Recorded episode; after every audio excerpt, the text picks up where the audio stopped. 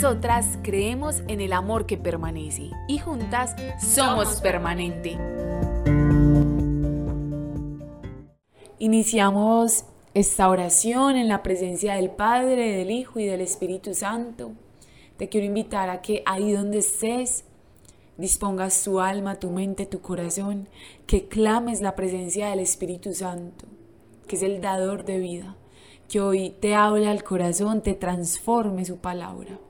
Te quiero invitar a que abras tu Biblia y busques Primera de Reyes capítulo 8, versículo 57. Que el Señor nuestro Dios esté con nosotros como estuvo con nuestros padres, que no nos abandone ni nos rechace. Esta cita bíblica hoy nos recuerda algo muy importante y es que Dios es un Dios completamente fiel. Su fidelidad pasa de generación a generación. Y las promesas que le ha hecho a tus padres y que te hace hoy a ti permanecen ahí porque Él es cumplidor de promesas. Y prueba de ello es que ha hecho grandes cosas en tu vida. Y te quiero contar de un concepto, de una idea que se llama memoria agradecida. Y yo te quiero invitar a que la oración que hoy hagas sea de memoria agradecida. Vas a agradecerle al Señor por todo lo que ha hecho. Incluso por aquellas situaciones en tu vida donde tú lo necesitabas clamaste a Él y Él te respondió. Te quiero invitar a que mirando al cielo y elevando una oración, le agradezcas a Jesús, le alabes, le bendigas por todo, absolutamente todo lo que ha hecho.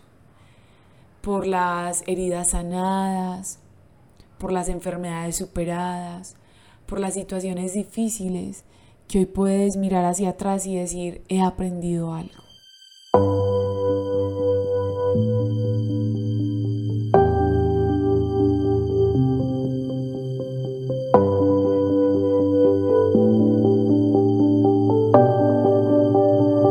Hoy en oración te invitamos que le digas a Dios, que te repitas también en tu corazón.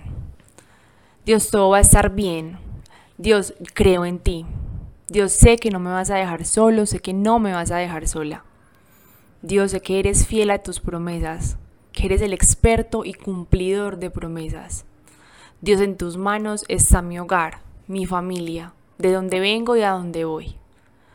Hoy, Señor, te entrego todo lo que has hecho en mi familia a través de cada generación, a través de mis papás, mis hermanos, mi círculo más cercano.